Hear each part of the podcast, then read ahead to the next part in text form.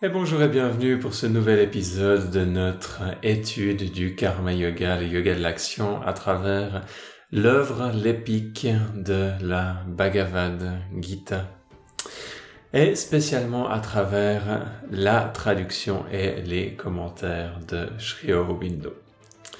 Donc on va continuer notre exploration. On arrêté au début du troisième chapitre. On avait fini donc le premier chapitre qui expliquait un peu la situation dans laquelle se trouvait Arjuna, prêt à passer à l'action, mais qui doute, qui a ses émotions et qui trouve des arguments pour ne pas passer à l'action pour ne pas s'engager dans cette guerre et dans le deuxième chapitre, on a eu ces deux parties dans lesquelles Krishna répond fortement à ces interrogations. Et au début du troisième chapitre, on a une question de Arjuna. Donc Arjuna va continuer à poser des questions et Krishna va continuer de répondre à travers tout le reste de l'œuvre. Donc le gros gros de la parole va être donné à Krishna.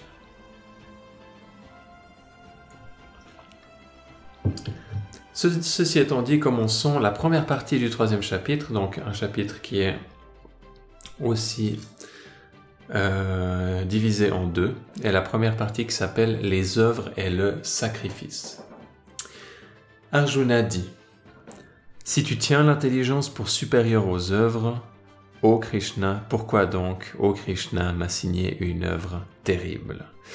Il y avait eu cette réponse de Krishna qui parlait des différents types de yoga, des différents types de pratiques et cette idée que la connaissance était supérieure aux œuvres, supérieure à l'action. Commentaire de Sri Aurobindo. Le yoga de la volonté intelligente est sa culmination en l'état brahmique dont traite toute la fin du deuxième chapitre, contient en germe une grande partie de l'enseignement de la Gita. Sa doctrine des œuvres sans désir, de l'égalité de la dévotion au divin, du rejet de la renonciation extérieure. Mais tout cela est encore obscur, à peine indiqué. La Gita a surtout insisté jusqu'alors sur le retrait de la volonté hors du mobile ordinaire des activités humaines, le désir, hors du tempérament humain normal, pensée et volonté dirigées vers les sens, accompagnées de leur passion et de leurs ignorances. Et hors de son habitude invétérée d'idées et de désirs agités dispersés sur plusieurs voies. Pour la tourner vers l'unité calme et sans désir et la sérénité sans passion de l'équilibre brahmique. Cela Arjuna l'a compris. Cela ne lui est pas étranger. C'est la substance même de l'enseignement courant qui indique à l'homme comme voie de perfection le chemin de la connaissance et la renonciation à la vie et aux œuvres. Krishna semble admettre entièrement la doctrine philosophique la doctrine philosophique orthodoxe, Samkhya védantique, quand il dit que les œuvres sont très inférieures au yoga de l'intelligence. Donc il le disait au chapitre 2. Et cependant, les œuvres sont présentées avec insistance comme faisant partie du yoga, si bien qu'il semble y avoir dans cet enseignement une inconséquence radicale. C'est en réponse à cette objection que la Gita commence aussitôt à développer plus clairement sa doctrine, sa doctrine positive et impérative des œuvres. Il semble qu'il y ait une confusion et elle va ensuite être clarifiée Arjuna continue, Tu sembles égarer mon intelligence par des paroles obscures et confuses. Dis-moi donc nettement la seule chose par laquelle je puisse assurer le bien de mon âme. Et Krishna lui répond. En ce monde, double est l'effort de l'âme sur elle-même, par laquelle elle entre en la condition brahmique. Comme je l'ai déjà dit, ô Arjuna, celui des Samkhiens par le yoga de la connaissance, celui des yogins par le yoga des œuvres.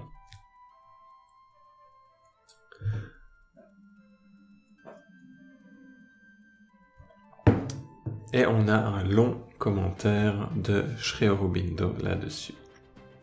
Tout l'objet des six premiers chapitres de la Gita est de synthétiser dans un large cadre de vérité védantique les deux méthodes considérées ordinairement comme différentes et même opposées. Quelle que soit leur conception respective précise dans le domaine métaphysique, la différence pratique entre Samkhya et Yoga, telle que l'expose la Gita, est la même que celle qui existe maintenant entre les yogas védantiques de la connaissance et des œuvres. et les résultats pratiques de cette différence sont aussi les mêmes. Le Samkhya procède comme le yoga védantique de la connaissance, par la buddhi, l'intelligence discriminatrice. On avait déjà parlé de ça au deuxième chapitre. Il arrive par la pensée réfléchie, vichara, à la juste discrimination, viveka, entre l'âme et entre l'âme en sa vraie nature et l'assumant et l'âme assumant pardon, les œuvres de Prakriti par attachement et identification. Exactement comme la méthode védantique arrive par les mêmes moyens à la juste discrimination entre le moi, avec un M majuscule, en sa vraie nature, et le moi, avec un M majuscule toujours, assumant des apparences cosmiques par l'illusion mentale qui mène à l'identification égoïste et à l'attachement. Donc on a ici un point qui va aller ensuite dans la métaphysique, donc essayez de, suivre. C'est des choses que si vous vous intéressez au yoga, vous allez commencer à comprendre de plus en plus les différences entre Samkhya, Vedanta et Tantra par exemple. Dans la méthode védantique, Maya, donc Maya c'est le nom pour l'illusion, disparaît pour l'âme en retournant à sa condition véritable et éternelle du moi unique, Brahman. Et l'action cosmique cesse. Dans la méthode samkhienne, l'activité des gunas s'arrête par le retour de l'âme à sa condition véritable et éternelle de Purusha inactif et l'activité cosmique prend fin. De manière générale, le Vedanta semble être euh, métaphysiquement plus complet que le, que le Samkhya.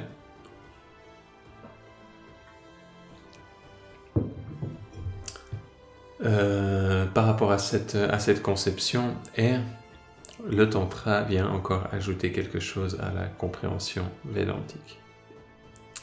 Le Brahman des Mayavadins Vadin, est silencieux, immuable et inactif, de même le Purusha du Samkhya. Par conséquent, dans les deux méthodes, la renonciation ascétique à la vie et aux œuvres est un moyen nécessaire de libération. Donc vraiment, le mot-clé ici, c'est ascétique vu qu'on va se diriger vers un Purusha ou vers un Brahman qui sont inactifs, ce qui est très différent de la compréhension du Tantra, et la Gita semble être tantrique dans cette approche également. Mais pour le yoga de la Gita, comme pour le yoga védantique des œuvres, l'action n'est pas seulement une préparation, elle est elle-même le moyen de libération. Et c'est la justesse de cette théorie que la Gita cherche à mettre en lumière avec une force et une insistance incessantes. Cette insistance malheureusement ne peut l'emporter dans l'Inde sur la puissante vague du bouddhisme, elle se perdit par la suite dans l'intensité de l'illusionnisme ascétique rendu populaire par Shankara dans la ferveur des dévots et des saints fuyant le monde. Et elle commence maintenant seulement à exercer son influence réelle et salutaire sur l'esprit indien. Petite parenthèse ici. La renonciation est indispensable, mais la vraie renonciation est le rejet intérieur du désir et de l'égoïsme. Sans elle, l'abandon matériel extérieur des œuvres est sans réalité et sans efficacité.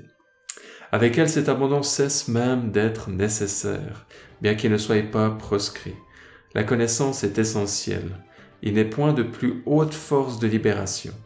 Mais les œuvres jointes à la connaissance sont également nécessaires.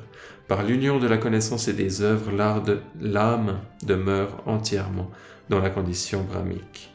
Non seulement dans le repos et dans le calme de l'inaction, mais au cœur même de l'action dans son intensité et sa violence. Donc l'âme peut être dans cette condition brahmique peut être en repos, même dans l'action et même dans une action intense et parfois violente.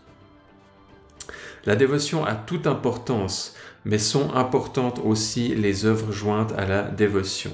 Par l'union de la connaissance de la dévotion et des œuvres, l'âme est élevée à la condition la plus haute de l'Ishvara. Ishvara, c'est un des qui est donné au divin également, et un des qui est donné au divin un aspect du divin qui est en général lié avec le chakra du cœur.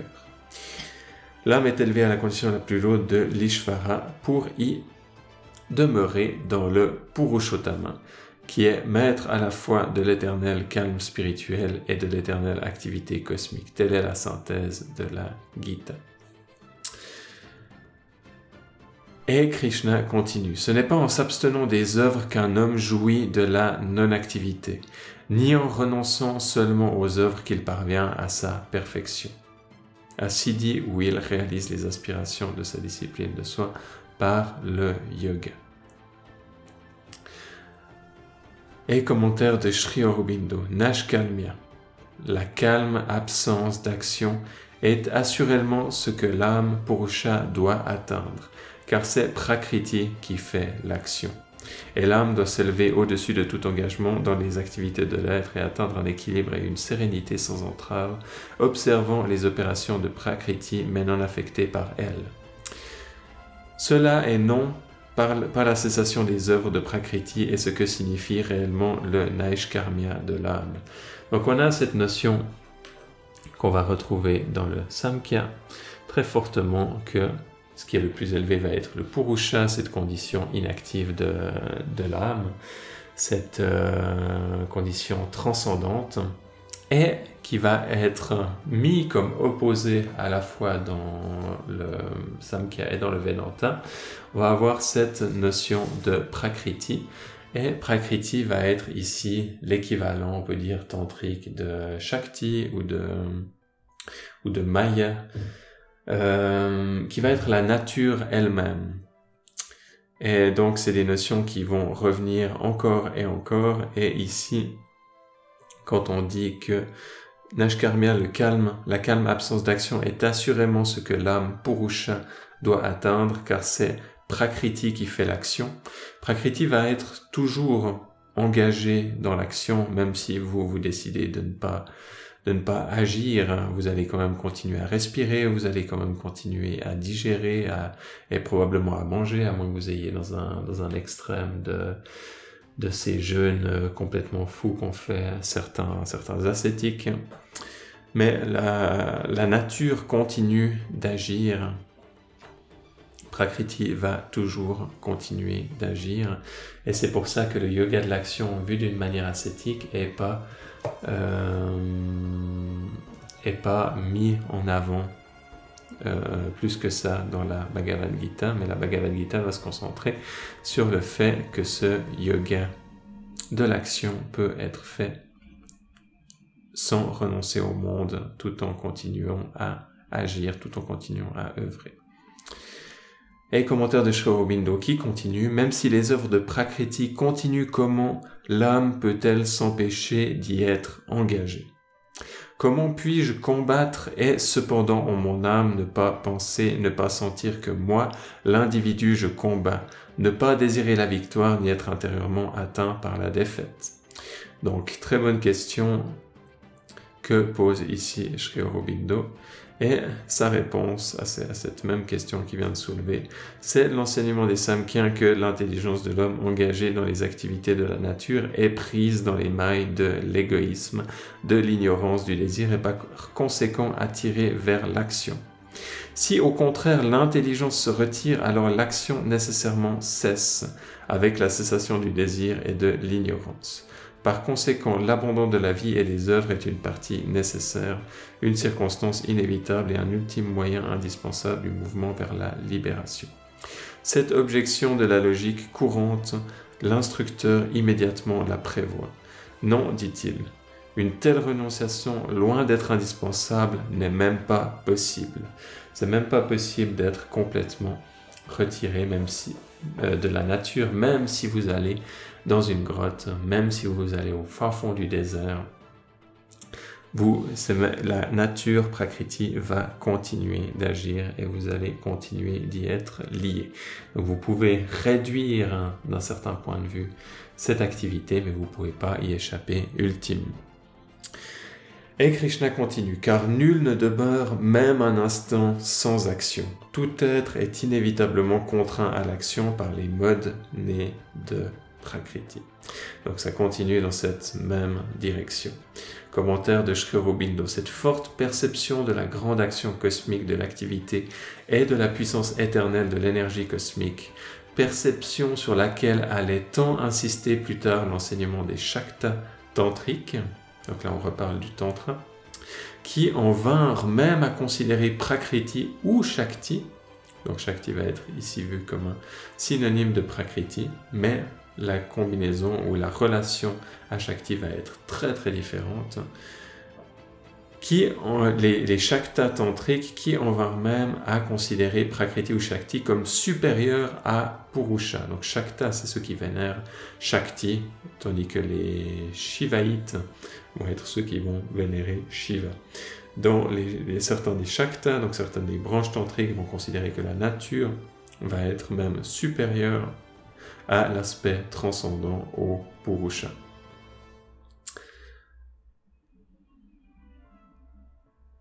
Et donc, on va juste reprendre la phrase parce que c'est une longue phrase, on va la reprendre depuis le début et elle avait cette parenthèse à laquelle je me suis arrêté. Maintenant, ça fait un peu bizarre de reprendre. Donc, cette forte perception de la grande action cosmique, de l'activité et de la puissance éternelle de l'énergie cosmique, perception sur laquelle allait tant insister plus tard l'enseignement des Shakta tantrique, entre parenthèses, qui en vinrent même à considérer Prakriti ou Shakti comme supérieur à Purusha, fin de la parenthèse, est un caractère très remarquable de la Gita. Bien qu'elle soit ici en sourdine, elle est encore assez forte, associée à ce que nous pouvons appeler les éléments théistes et dévotionnels de la pensée de la Gita pour introduire cet activisme qui modifie si fortement dans son plan de yoga les tendances quiétistes du vieux Vedanta métaphysique. L'homme incarné dans le monde naturel ne peut se retirer de l'action, pas un moment, pas une seconde. Son action même ici-bas est action. L'univers entier est un acte de Dieu, le seul fait d'exister est son mouvement.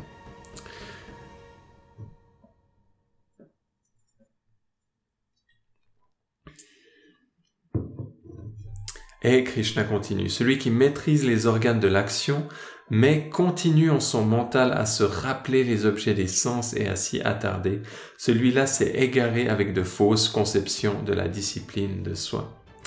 Point extrêmement, extrêmement, extrêmement important, c'est que vous pouvez vous, vous perdre dans l'idée que ok, vous renoncez à certaines choses, à un niveau matériel ou au niveau des actions, vous vous retirez dans une grotte, ou vous faites une retraite ou quelque chose comme ça, et vous vous dites, ok, je me suis retiré des, des actions, même si c'est pas, même si c'est pas tout à fait possible, il va y avoir en plus de ça toutes les actions émotionnelles et mentales qui vont rester très très C'est pas juste la respiration, c'est pas juste les mouvements de, des, intestins ou de la circulation sanguine ou ce genre de choses.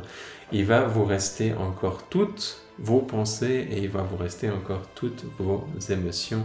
Et beaucoup, beaucoup de gens vont se perdre là-dedans encore à penser en boucle, à rêvasser, à faire tourner leur imagination encore et encore et euh, à se mentir à eux-mêmes en pensant qu'ils ont renoncé à des choses dans le monde extérieur ou alors qu'ils sont perçus comme ça par le monde extérieur et que ça peut aussi flatter, flatter l'ego, donc il y, a, aussi des pièges à ce niveau-là. Et que ces personnes peuvent être complètement perdues dans leurs propres dans leurs propres pensées et leurs propres émotions et que ce ne soit pas une vraie euh, renonciation. À ce niveau-là, une, renonciation qui soit intérieure. Et commentaire de Shkorobindo, ce ne sont pas seulement nos mouvements et nos activités physiques qui sont désignés par karma.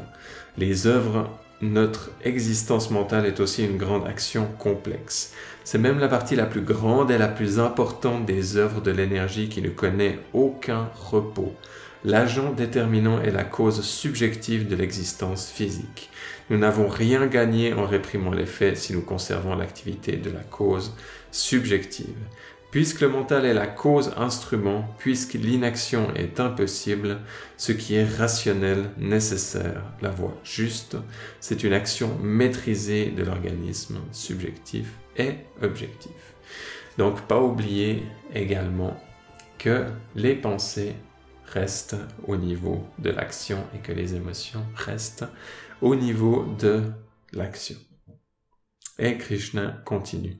Celui qui, ô Arjuna, maîtrisant les sens par le mental, sans attachement, s'engage avec les organes de l'action dans le yoga de l'action, celui-là excelle.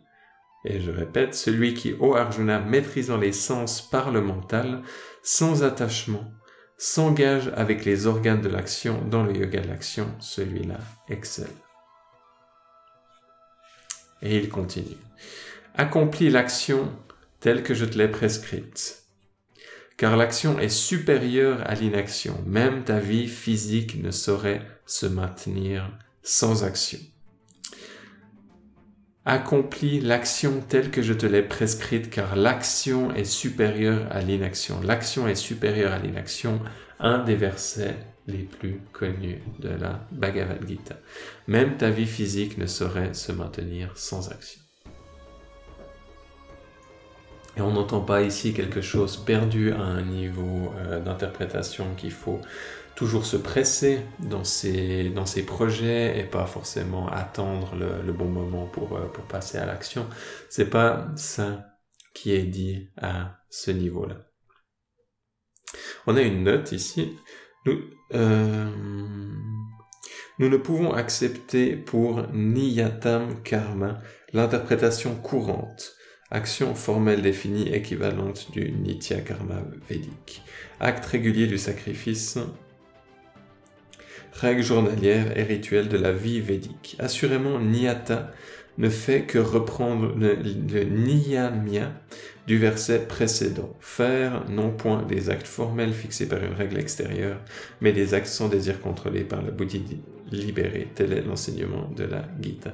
Donc petite note au niveau de la traduction de cette euh, de ce verset-ci que apparemment d'autres euh, versions ont une vision légèrement euh, différente qui est argumentée ici par Sri Aurobindo. Et donc le commentaire de Sri Aurobindo. Accomplis l'action dans la maîtrise de toi, dit Krishna. J'ai dit que la connaissance, l'intelligence est supérieure aux œuvres. Jayasi Karmano Buddhi. Mais je n'ai pas voulu dire que l'inaction soit supérieure à l'action. C'est le contraire qui est vrai. Karmo Jayo Akarmana. Car connaissance ne signifie pas renonciation aux œuvres. Connaissance signifie égalité et non-attachement aux désirs et aux objets des sens. On a ici bien sûr le mot connaissance qui va être très différent de juste notre compréhension occidentale, normale, qui peut être euh, juste euh, la connaissance, quelqu'un qui, qui va lire une encyclopédie et qui accumule du savoir pour le savoir. Ici, on a une compréhension très différente. Connaissance signifie équilibre de la volonté intelligente dans l'âme. Libre et élevé au-dessus de l'orchestration intérieure de Prakriti, et maîtrisant les œuvres du mental, des sens et du corps, dans la puissance de la connaissance de soi et le pur délice sans objet de la réalisation spirituelle, Niyatam Karma. Le Buddhi Yoga trouve son accomplissement par le Karma Yoga. Le yoga de la volonté intelligente, libératrice de soi, va trouver sa pleine signification par le yoga des œuvres sans désir. Telle est la base de l'enseignement de la Gita. Nishkama Karma enseignement de la nécessité des œuvres sans désir qui unit la pratique subjective des samkhyas, rejetant leurs règles purement physiques avec la pratique du yoga. Mais il reste à résoudre une difficulté essentielle. Notre nature étant ce qu'elle est et le désir étant le commun principe de son action, est-il possible d'instituer une action réellement sans désir? Car ce que nous appelons ordinairement action désintéressée n'est pas réellement une action sans désir. C'est seulement le remplacement de certains petits désirs personnels par d'autres désirs plus larges qui n'ont que l'apparence d'être impersonnels. Vertu, patrie, humanité. Comment parvenir à la véritable absence de désir?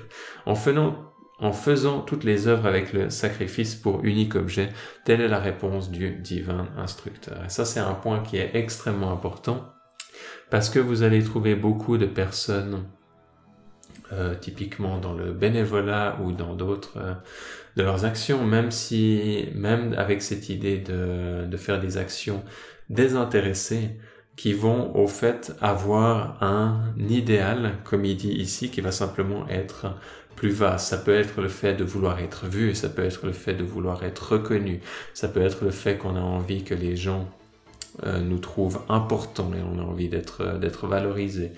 Ça peut être qu'on a, ça peut être qu'on, euh, un, moyen aussi pour nous de, de connecter avec du monde. Donc il peut y avoir beaucoup, beaucoup de désirs cachés en dessous de la surface. Euh, qu'on en soit conscient ou non, ça peut être des désirs inconscients. Et c'est, il y a souvent beaucoup, beaucoup de choses qui se, qui se passent là derrière. Donc il peut, il peut y avoir derrière euh, quelqu'un qui travaille bénévolement ou d'autres personnes qui travaillent pour de, des activités à but non lucratif, beaucoup, beaucoup de choses qui se, qui se passent. Et la personne qui fait un karma yoga honnête, authentique, intègre et profond est plutôt rare. Krishna continue. En faisant les œuvres autrement que comme sacrifice, et le mot sacrifice va revenir encore et encore, ce monde des hommes est tenu enchaîné par les œuvres pratique les œuvres en tant que sacrifice, ô Arjuna, te libérant de tout attachement. Et le mot sacrifice, il faut le comprendre ici dans son sens, euh, qui est je crois son sens euh, originel, euh, étymologique, qui est de rendre sacré. Un sacrifice, c'est le fait de rendre sacré. Et ce concept de sacrifice va être développer encore et encore l'idée d'une action qui va de performer ces actions en tant que sacrifice, ça va être l'idée de rendre ces actions sacrées. Vous pouvez euh, le faire aussi de faire sa pratique spirituelle, de faire une méditation, c'est aussi un sacrifice, c'est aussi le fait de rendre ces moments, de rendre ces actions sacré. Donc le concept de sacrifice est quelque chose de très différent de ce qu'on peut avoir euh, comme idée à première vue et ce mot est utilisé définitivement différemment dans, dans différents contextes. Et on va y revenir encore et encore, du coup je ne vais pas m'attarder non plus trop longtemps à ce moment-là, ça va être, euh, le, le sacrifice va être un point qui va être traité en long et en large dans la Gita. Commentaire de Shri Aurobindo. Il est évident qu'on peut accomplir dans cet esprit toutes les œuvres, et non pas seulement le sacrifice et les devoirs sociaux. Toute action peut être dictée ou bien par le sens de l'ego, étroit ou élargi, ou bien par l'amour du divin. Toute existence et toute action de Prakriti existe seulement pour l'amour du divin. C'est de là qu'elles viennent, c'est par là qu'elles durent, là qu'elles sont conduites. Toute vie, toute existence dans le monde est le sacrifice offert par la nature au Purusha, âme unique et secrète dans la nature, où prennent place toutes ces activités. Mais son sens véritable est obscurci en nous par l'ego, par le désir, par notre personnalité limitée, active et multiple. Multiple. Un mot intéressant, surtout dans le cadre du contexte de la famille intérieure pour ceux qui ont déjà quelques, bases de là qu'il se passe beaucoup de choses dans notre ego. Tant que nous sommes dominés par le sens de l'ego, nous ne pouvons percevoir ni agir dans l'esprit de cette vérité. Nous ne pouvons agir que pour la satisfaction de l'ego et dans l'esprit de l'ego, autrement que par sacrifice. Donc tant qu'on est à ce niveau-là de conscience, il n'y a pas vraiment de sacrifice. L'égoïsme est le nœud de la servitude. En dirigeant notre action vers Dieu sans aucune pensée de l'ego, nous desserrons ce nœud et arrivons finalement à la liberté. La théorie du sacrifice d'après la Gita est exposée en deux passages séparés. Nous trouvons l'un ici dans le troisième chapitre, l'autre dans le quatrième. Le premier l'exprime en un langage qui pris isolément pourrait sembler viser seulement le sacrifice rituel. Donc bien sûr, il y a aussi tous ces rituels qui sont faits, qui ne vont pas être forcément des, et très rarement d'ailleurs, des sacrifices d'animaux, même si ça a été le cas dans certaines traditions. Euh, non, ça, va être euh, un sacrifice qui peut être le fait de simplement faire des, faire des offrandes, ça peut être un, fruit, une fleur, euh, ça peut être du, ghee, le, beurre clarifié en Inde, et beaucoup, beaucoup d'autres choses qui vont être considérées comme étant des offrandes en euh, sacrifices, donc ils vont être rendus sacrés à travers un rituel. Et il y a là aussi un aspect qui est à la fois euh, spirituel, mais aussi un peu qui correspond presque au concept de base de, la magie, dans le sens que chacune des choses qui vont être offertes dans le cadre de ces rituels où il va y avoir ces, feux, euh, le fait d'offrir un fruit ou d'offrir une, euh, une fleur, va avoir une certaine énergie, un certain prana de cet objet ou de la nourriture qui va être que ce soit mis dans un feu ou que ce soit au pied d'une statue, il n'y a pas vraiment une, une, grande différence. Euh, le, principe est le même, disons, le feu va simplement servir d'agent transformateur.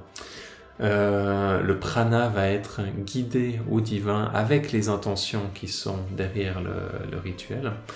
Et, euh, et il va ensuite pouvoir avoir un certain retour qui va pouvoir être donné. Mais cette même magie, ce même, ces mêmes rituels, ces mêmes sacrifices peuvent être faits aussi d'une manière qui n'est pas forcément spirituelle. Par exemple, vous pouvez donner ça aussi à certains esprits de la nature sans passer directement par le divin et avoir un échange comme ça à un niveau énergétique où vous dites ok j'aurais envie qu'il pleuve et je donne euh, je fais un rituel, un sacrifice de, et j'offre des, j'offre quelque chose que je sais que l'esprit qui fait, l'esprit de la pluie va pouvoir aimer et vous rentrez comme ça dans des pratiques chamaniques. Du point de vue du yoga, euh, ça serait encore mieux de faire euh, de faire intervenir le divin dans ce processus par terme de sécurité, d'efficacité et euh, de spiritualité, donc sur le long terme. Et je regarde juste où est-ce que je m'étais arrêté. Le premier, il exprime un, un, langage qui prise éléments pourrait sembler viser seulement un sacrifice rituel. Le deuxième, l'interprétant au sens d'un large symbolisme philosophique, transforme aussitôt sa signification entière et l'élève à un plan de haute vérité psychologique et spirituelle. Et Krishna continue, avec le sacrifice, le Seigneur des créatures créa jadis les créatures et dit, par ceci tu engendreras ou, descendance, que ceci soit pour toi la vache qui exauce les désirs. Par ceci nourris les dieux et laisse les dieux nourrir. L'un par l'autre étant nourri, tu atteindras le bien suprême. Nourri par le sacrifice, les dieux te donneront les joies désirées. Celui qui jouit des joies qu'il donne et ne leur a rien donné, celui-là est un voleur. Donc il y a cette idée de, constamment être en contact avec, avec le divin euh, et avoir cette, euh, soit cette gratitude ou soit ces offrandes d'une manière ou d'une autre. Et encore une fois, une offrande dans ce contexte, c'est pas forcément quelque chose qui est fait à l'extérieur, mais ça peut être une offrande par une méditation, par un mantra, ça peut être une offrande définitivement intérieure. Et celui qui jouit des joies qui sont données par le divin et sans n'avoir rien donné, celui-là est un voleur. Les bons qui mangent et qui restent, ceux qui restent du sacrifice sont délivrés de tout péché, mais ceux-là sont des méchants et jouissent du péché qui cuisent les aliments pour eux-mêmes. Donc il y a cette idée que, euh, et c'est quelque chose qui est très très courant dans, en Inde, de faire une offrande de ce qui a été cuisiné typiquement au divin avant de manger. Mais bien sûr, c'est quelque chose qu'on peut généraliser à beaucoup, beaucoup d'autres choses. Et ça reprend simplement ce concept de karma, que simplement tous les actes que vous allez faire en lien avec le divin vont être au-dessus euh, du karma. Et c'est là que vient cette notion donc, de péché, qui est une sorte d'équivalent de comprendre le karma, euh, de manière de comprendre le karma. Et Krishna continue, de la nourriture naissent les créatures, de la pluie naît la nourriture, du sacrifice naît la pluie. Le sacrifice est né du travail. Le travail, sache-le, est né de Brahman. Brahman est né de l'immuable. C'est ainsi que Brahman, qui tout pénètre, est établi dans le sacrifice. Donc encore une fois, pour renforcer cette notion entre Dieu et le sacrifice. Celui qui ne suit pas en ce monde la roue ainsi mise en mouvement, mauvais est son être, sensuel son ses délices. En vain, ô Krishna, euh, Arjuna, pardon, vit cet homme. Donc définitivement, du point de vue de Krishna, euh, seules les actions qui vont être faites de manière spirituelle euh, et dans cette idée de sacrifice ont un sens et ont de la Donc c'est une attitude qui peut paraître assez, assez extrême, il faut aussi la comprendre dans son, dans son contexte, que le divin garde de la compassion pour tout être sur cette terre et dans l'univers. Commentaire de Sri Aurobindo. Dans la Gita, il y a très peu de choses qui soient purement locales ou se rattachent à une époque particulière. Son esprit est si large, si profond et si universel que même cela peut être aisément universalisé sans que le sens de l'enseignement souffre aucune diminution, aucune violence. Au contraire, quand on lui donne une portée plus ample que celle qui appartient au pays et à l'époque, cet enseignement gagne en profondeur, en vérité et en puissance. En fait, la Gita suggère souvent elle-même la signification plus large qui peut être ainsi donnée à une idée et en elle-même locale ou limitée. Par exemple, elle se base sur l'ancien système indien du sacrifice et sur sa conception d'un échange entre les dieux et les hommes. Système et idées pratiquement périmés dans l'Inde, même depuis longtemps, et qui ne sont plus une réalité pour l'esprit humain en général. Mais nous trouvons ici au mot sacrifice un sens si parfaitement subtil, figuré et symbolique. Nous trouvons une conception des dieux si peu mythologique ou locale, si entièrement cosmique et philosophique, que nous pouvons aisément accepter l'un et l'autre comme exprimant un fait pratique de psychologie est la loi générale de la nature.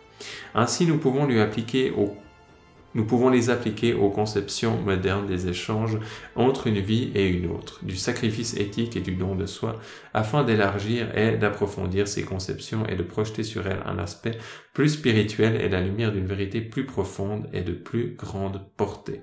Ainsi, ayant exposé la nécessité du sacrifice, Krishna poursuit en exposant la supériorité de l'homme spirituel à l'égard des œuvres. Donc on a ici euh, cette notion, euh, cette notion de, sacrifice euh, qui peut être facilement généralisée. C'est un peu ce qu'on, de quoi on parlait avant. Et c'est encore présent dans, certaines cultures, notamment quand, quand j'étais en Thaïlande.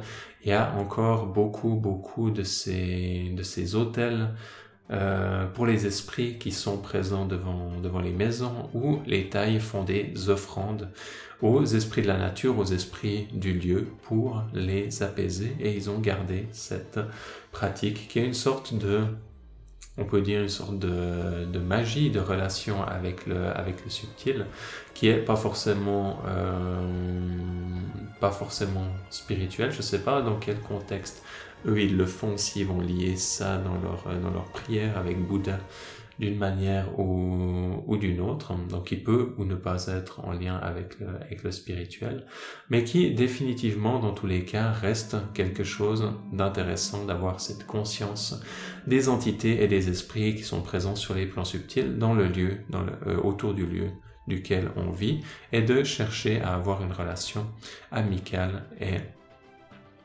euh, harmonieuse avec ses forces. Et Krishna continue, mais l'homme qui fonde ses délices dans le moi, toujours avec un M majuscule, et qui est satisfait de la jouissance du moi, M majuscule, et dans le moi, M majuscule, trouve son contentement. Il n'est point pour lui d'œuvre qu'il faille accomplir. Donc je relis un coup sans les interruptions. Mais l'homme qui fonde ses délices dans le moi et qui est satisfait de la jouissance du moi, et dans le moi trouve son contentement il n'est point pour lui d'œuvre qu'il faille accomplir. Il n'est rien en ce monde qu'il puisse gagner par l'action qu'il accomplit et rien non plus par l'action qu'il n'accomplit pas. Il ne dépend aucunement de toutes ses existences pour rien qui soit à gagner. Donc qu'il agisse ou qu'il n'agisse pas, il se sent satisfait et dans, dans, le, dans, le, dans le moi, dans le soi. Et commentaire de Sri Aurobindo. Voici les deux idéales, le védique et le védantique, face à face semble-t-il, en l'acuité de leur séparation et de leur opposition originelle. D'un côté, l'idéal actif de la conquête des jouissances ici-bas et du plus grand bien dans l'au-delà par le sacrifice et la dépendance mutuelle de l'être humain et des puissances divines. De l'autre, en opposition, l'idéal plus austère de l'homme libéré qui, indépendant en l'esprit, n'a plus aucun rapport avec la jouissance, les œuvres, les mondes humains ou divin, mais existe seulement dans la paix du moi suprême, trouve sa seule joie dans la joie calme du Brahman. Les versets suivants créent une base de conciliation entre les deux extrêmes. Le secret, dès que l'on se tourne vers la plus haute véracité, ce n'est pas l'inaction, mais l'action sans désir, aussi bien qu'après avoir atteint cette vérité. L'homme libéré n'a rien à gagner par l'action, mais rien non plus à gagner par l'inaction. Et ce n'est aucunement pour des fins personnelles qu'il doit faire son choix. Donc le choix devient un choix divin pour des raisons divines.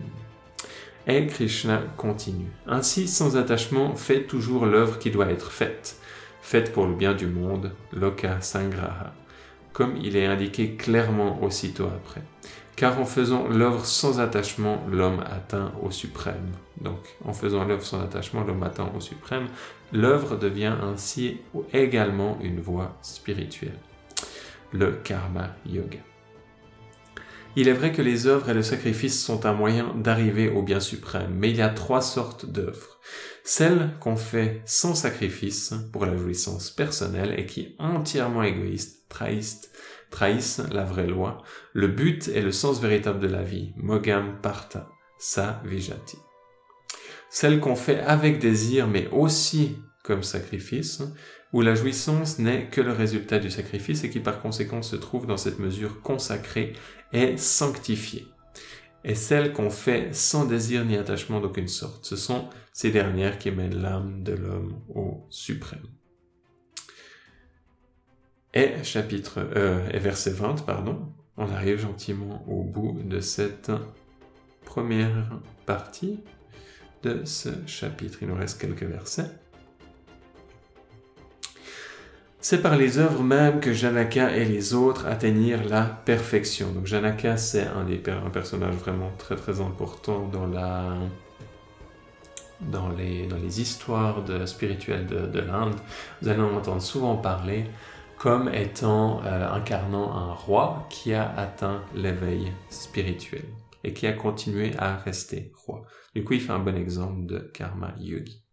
C'est par les œuvres, les œuvres mêmes que Janaka et les autres atteignirent la perfection, à la perfection. Et aussi pour maintenir ensemble les peuples, il te faut faire des œuvres. Peu de passages de la Gita ont plus d'importance que ces sept versets si frappants, donc celui-ci est le premier et il y en a encore six qui vont suivre euh, jusqu'à la fin de notre... Euh, jusqu'à la fin je crois. Oui, jusqu'à la fin de la première partie du chapitre 3 mais sachant comprendre clairement qu'il ne faut pas, ainsi que cherche à le faire la tendance pragmatique moderne, plus préoccupé des affaires présentes du monde que d'une haute et lointaine possibilité spirituelle, qu'il ne faut pas les interpréter comme une simple justification philosophique et religieuse du service social, de l'effort patriotique, cosmopolite et humanitaire, et de l'attachement aux plans et aux rêves sociaux ardents et multiples qui attirent l'intellect moderne. Ce n'est pas la loi d'un large altruisme moral et intellectuel que la Gita proclame ici, mais celle d'une unité spirituelle avec Dieu et avec ce monde de créatures qui demeure en lui et en qui il demeure. L'injonction n'est pas de subordonner l'individu à la société et à l'humanité ou d'immoler l'égoïsme sur l'autel de la collectivité humaine, mais de réaliser l'individu en Dieu et de sacrifier l'ego sur l'unique véritable autel, celui de la divinité qui embrasse tout. La Gita se meut sur un plan d'idées et d'expériences plus élevé que celle du mental moderne, lequel est bien au stade où il lutte pour se débarrasser des entraves de l'égoïsme, mais n'en reste pas moins préoccupé du monde en sa façon de voir et en son tempérament, tempérament plutôt intellectuel et moral que spirituel patriotisme, cosmopolitisme, service social, collectivisme, humanitarisme, idéal ou religion de l'humanité, ce sont là des aides admirables dans notre effort pour échapper à notre condition première d'égoïsme individuel, familial, social, national, et pour atteindre le second stade, celui dans lequel l'individu réalise autant qu'il est possible sur le plan intellectuel, moral et émotionnel. Sur ce plan, il ne peut y parvenir entièrement, de façon juste et parfaite selon la vérité intégrale de son être. Réalise l'unité de son existence avec l'existence des autres êtres. Mais la pensée de la Gita atteint par-delà ce stade la condition troisième de notre conscience croissante de nous-mêmes, vers laquelle la deuxième n'est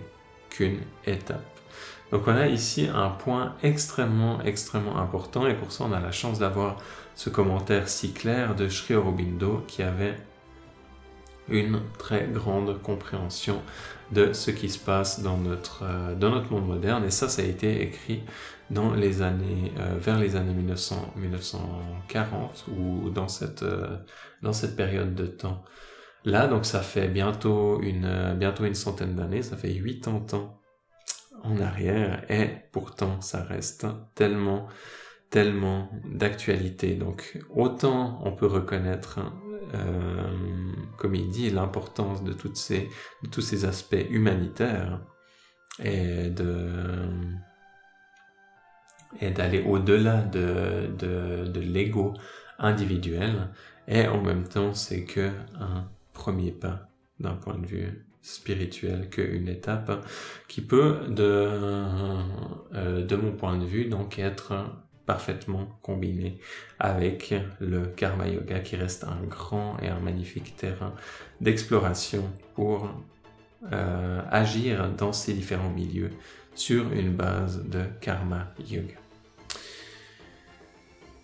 Et on continue avec le verset 21. Quoi que fasse le meilleur d'entre les hommes, les hommes d'un niveau inférieur le mettent en pratique. Le modèle qui crée l'humanité le suit. Donc il y a ici une sorte de responsabilité des personnes qui vont être plus avancées d'un point de vue spirituel, d'établir comme des modèles que ensuite les autres personnes vont pouvoir répéter. La loi donnée ici par la Gita est la loi du maître homme, du surhomme et de l'être humain devenu divin, du meilleur non point, non point au sens d'aucune surhumanité nietzschéenne, mal proportionnée et mal équilibrée, olympienne, apollinienne ou dionysaque, angélique ou démoniaque, mais au sens d'un homme dont toute la personnalité a été donnée en offrande, en offrande à l'être, la nature est la conscience de l'unique divinité transcendante et universelle, en qui, en perdant son petit moi, M minuscule donc, a trouvé son plus grand moi, M majuscule, est devenu divin. S'élever hors de l'imparfaite prakriti inférieure, donc de la nature inférieure, Traigun Nya Mai Maya, jusqu'à l'unité avec l'être divin, la conscience est la nature divine, Mad Bhavam Agata, tel est l'objet du yoga. Et on a ici une note. Sauja, Salokya et Sadrishya ou Sadarmya, Sadarmya. Le fait de, de parvenir à l'identique, à l'identité de loi d'être et d'action avec le divin. Mais quand cet objet est réalisé, quand l'homme est dans la condition brahmique, n'a plus de lui-même ni du monde la fausse vision égoïste, mais voit tous les êtres dans le moi en Dieu et le moi en tous les êtres. Donc on pourrait dire une sorte de transfiguration complètement générale. Non seulement il voit le divin à l'intérieur de lui-même, mais il voit le divin en toute chose à l'extérieur également, qui est cette pratique de transfiguration. Dieu en tous les êtres, quelle doit être l'action? Puisqu'il y a encore action, résultant de cette vision, et quel doit être le mobile cosmique ou individuel de toutes les œuvres? C'est la question d'Arjuna au chapitre 2, mais la réponse n'est pas donnée du point de vue où se plaçait Arjuna. Le mobile ne peut être le désir personnel sur le plan intellectuel, moral, émotif, car cela a été abandonné, cela a été sacrifié au divin.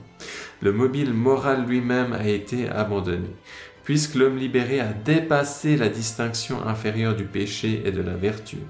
Donc il a dépassé quelque part la morale et l'éthique. Ce ne peut être non plus l'appel spirituel vers son parfait développement par le moyen des œuvres désintéressées. Car cet appel a reçu sa réponse, ce développement est parfait, achevé. Le mobile d'action peut être seulement de maintenir ensemble les peuples, Shikirshur Loga Sangraham, Tous ces peuples en marche vers un idéal divin éloigné. Il faut en maintenir la cohésion, les empêcher de tomber dans l'égarement. La confusion, l'entière discorde de l'entendement qui les conduirait à la dissolution et à la destruction, sort vers lequel le monde avançant dans la nuit où le sombre crépuscule de l'ignorance glisserait trop facilement s'il n'était conduit, gardé dans les grandes lignes de sa discipline, par l'illumination, par la force, par la règle et par l'exemple, par le modèle visible et l'invisible influence de ses meilleurs membres.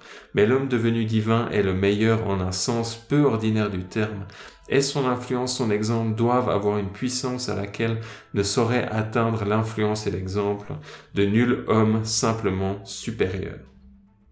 Donc on a ici une grande différence entre quelqu'un qui est considéré comme étant un exemple spirituel et quelqu'un qui peut être par exemple considéré comme étant un exemple en cuisine ou quelque chose d'autre. Afin d'indiquer plus parfaitement sa pensée, l'instructeur divin, l'avatar, donne à Arjuna son propre exemple, son propre modèle.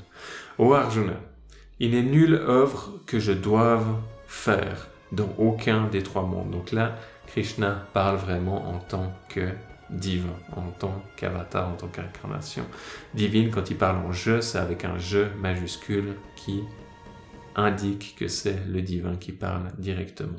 Ô Arjuna, il n'est nulle œuvre que je dois faire dans aucun des trois mondes. Il n'est rien que je n'ai gagné et que j'ai encore à gagner. Et en vérité, je demeure dans les voies de l'action. Donc, malgré que le divin n'ait rien à gagner, il reste en action et qu'il n'y a rien qu'il doit faire dans les trois mondes. Les trois mondes, on a ici euh, Typiquement, euh, dans la Gayatri Mantra, Om Bhura il peut y avoir différents noms qui peuvent être donnés à ces trois mondes. Donc, on peut avoir un peu le plan grossier où on va avoir la réalité physique, énergétique, et le plan subtil où on va avoir les réalités émotionnelles et mentales, et finalement le plan spirituel où il va y avoir le, le karma, la grâce, etc., etc. Et on a une autre note, J. Varta Eva Cham Kalmani. Eva impliquant j'y demeure, je ne les abandonne point comme le sannyasine se croit obligé de le faire. Commentaire de Sri Aurobindo. Le fait que Dieu donne son propre exemple à l'homme libéré a une signification profonde, car cela révèle la base même de la philosophie des œuvres divines, d'après la Gita. L'homme libéré est celui qui s'est élevé jusqu'en la nature divine et ses actions doivent être faites selon cette nature divine. Ni le dynamisme de l'homme cinétique, ni la lumière sans action de l'ascète ou du quiétiste. Lumière sans action, c'est assez joli, ouais, la personne qui s'est retirée du monde par exemple dans une grotte qui a beaucoup médité, donc qui a cette lumière mais qui n'a pas d'action. Ni la personnalité véhémente de l'homme d'action, ni l'impersonnalité indifférente du sage philosophe, n'est l'idéal divin complet. Il y a les deux types opposés. L'homme de ce monde est l'ascète ou le philosophe quiétiste, l'un plongé dans l'action du kshara, l'autre s'efforçant de demeurer entièrement dans la paix de l'akshara. Mais l'idéal divin complet, complet procède de la nature du Purushottama, lequel passant au-delà du conflit concilie toutes les possibilités divines. Purushottama, donc il y a un mot qui est déjà venu euh, d'autres fois qui va être utilisé pour désigner le divin, pour désigner l'absolu. Et on continue, Krishna qui continue, car si je ne demeurais sans sommeil dans les voies de l'action, les hommes suivant de toute manière mon chemin, les peuples sombreraient dans la destruction si je ne travaillais, et je serais créateur de confusion et destructeur des créatures. De même que ceux qui ne savent agissent avec attachement à l'action, celui qui sait doit agir sans attachement, ayant pour mobile de maintenir ensemble les peuples. Et finalement, le dernier verset de cette série. Il ne doit point jeter le trouble dans l'entendement des ignorants attachés à leur œuvre. Il doit les engager dans toutes les actions qu'il accomplit lui-même avec, avec connaissance et en yoga. Et commentaire de Shkorobindo. L'échelle entière des œuvres humaines, il faut que celui qui connaît Dieu s'y meuve. Toute action individuelle, toute action sociale, toutes les actions de l'intellect, du cœur et du corps sont toujours siennes, non plus pour son propre intérêt séparé, mais pour l'amour de Dieu dans le monde, de Dieu en tous les êtres et afin que tous ces êtres puissent avancer, comme il a lui-même avancé dans la voie des œuvres vers la découverte du divin en eux-mêmes. Extérieurement, il se peut que ces actions ne semblent pas présenter de différence essentielle avec les leurs. Il se peut que la bataille et la domination, aussi bien que l'enseignement et la pensée, le commerce infiniment varié d'homme à homme soit l'objet de ces actions, mais l'esprit dans lequel il est fait doit être très différent, et c'est cet esprit qui sera la grande attirance, haussant les êtres jusqu'à son propre niveau, le grand levier soulevant dans leur ascension la masse des hommes.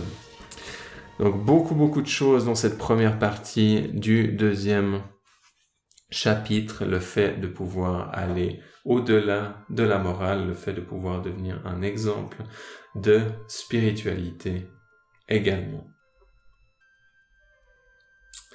Et on arrive sur ce à la fin. Oups, on arrive sur ce à la fin du chapitre ou de la première partie du chapitre. Deuxième partie qui sera pour la prochaine fois. Et on va continuer ensuite ainsi avec ce rythme de chapitre en chapitre jusqu'à arriver à la fin. Prenez le temps de réfléchir à ces sujets qui sont profonds. Bien sûr, ils vont être tous repris encore et encore euh, de manière à chaque fois qui vont être différentes et qui va pouvoir vous permettre de comprendre d'autres aspects et petit à petit de raffiner votre compréhension. Néanmoins, ça commence directement avec des choses très très intéressantes qui sont à méditer au quotidien, à chaque fois qu'on s'engage dans l'action, d'être attentif par rapport à ça, de méditer sur certaines de ces, de ces phrases qui est une pratique spirituelle en elle-même, si vous voulez amener de la, de la variété dans vos pratiques spirituelles, dans vos méditations, vous pouvez méditer chaque jour sur un autre verset de la Bhagavad Gita et pourquoi pas à la fin de la méditation prendre quelques notes et continuer d'écrire ce que vous avez compris, quelles sont les intuitions qui vous sont venues. Et c'est aussi un des aspects de la méditation qui est un peu plus euh, horizontal, hein, qui est connu dans le tantra sous le nom de bhavana. Donc de faire ce processus de raffinement et vous pouvez avoir comme base une, euh, un des versets notamment de la Bhagavad Gita ou d'un autre livre qui vous, inspire. Ici, comme on est dans cette énergie de la Bhagavad Gita, c'est une excellente idée de méditer sur ces concepts. Et en écrivant aussi, vous arrivez euh, à développer votre propre compréhension petit à petit, étape par étape, jour après jour, un petit peu plus, mais ensuite quand les semaines, les mois et les années s'accumulent, ça fait une grande, grande différence. Je vous remercie pour votre attention et je vous dis à tout bientôt pour la suite. Merci.